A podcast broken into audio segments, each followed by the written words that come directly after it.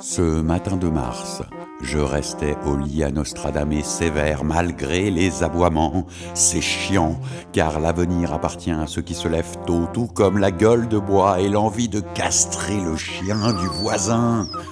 Je regardais l'heure sur la chaîne IFI qui indiquait déjà auxiliaire 1 et il faisait un temps à baratiner une femme adultère en surpoids de crépi en Valois. J'étais telle une moule accrochée à son rocher, moyennement vivant, mais vivant quand même, grâce aux annexes 8 et 10 de l'assurance chômage. 50% dans mes pompes, l'autre moitié autre part. L'année en cours continuait à se foutre de ma gueule, barbouillant de foncer mon horizon qui aurait volontiers opté pour un jaune couleur gilet. Je regrettais l'achat ô combien inutile d'un agenda qui, l'espace d'un instant d'impulsion consumériste, avait pu me faire croire que ma vie ne rimerait pas avec vacuité, à croire qu'un type avait égorgé un poulet au-dessus de ma photo. Pas un seul appel pour du boulot depuis des mois. Pas un seul appel tout court à part Jean-Gabriel Allô et ma mère. Allô Nonobstant, mes listes de choses à faire s'allongeaient à mesure que ma vie raccourcissait.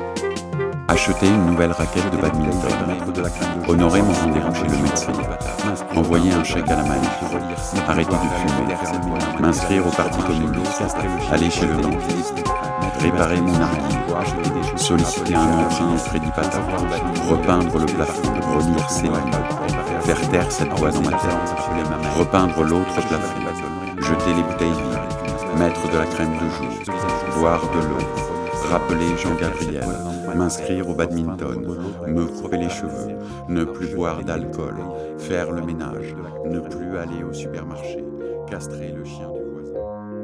Depuis cette soirée de février, je partageais mon temps entre Netflix et les messages que nous échangions. J'en délaissais mes listes.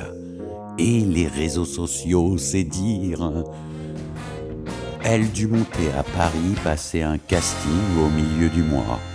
Nous nous vîmes camaradement au train bleu avant son retour. J'insistais, un peu lourdement, pour qu'elle reste un peu plus de temps à Paris, mais c'était impossible à cause des enfants. Les petits cons et de son mari, mais je pouvais m'en occuper, moi, de son mari, classe, à l'italienne, en mode De Niro. Bref, avec en tête la note du train bleu que j'avais fâcheusement réglé, je l'accompagnais sur le quai. Mais les nouveaux portillons de la SNCF, oui, c'est possible, m'empêchèrent d'aller plus loin. Ça rendait les au revoir beaucoup moins romantiques. L'amochissement du monde allait désormais plus vite qu'Usain Bolt. À son contact, en définitive, il me semblait que je m'élevais. Je me sentais presque au-dessus de la moyenne. À vrai dire, j'en trahissais mon clan.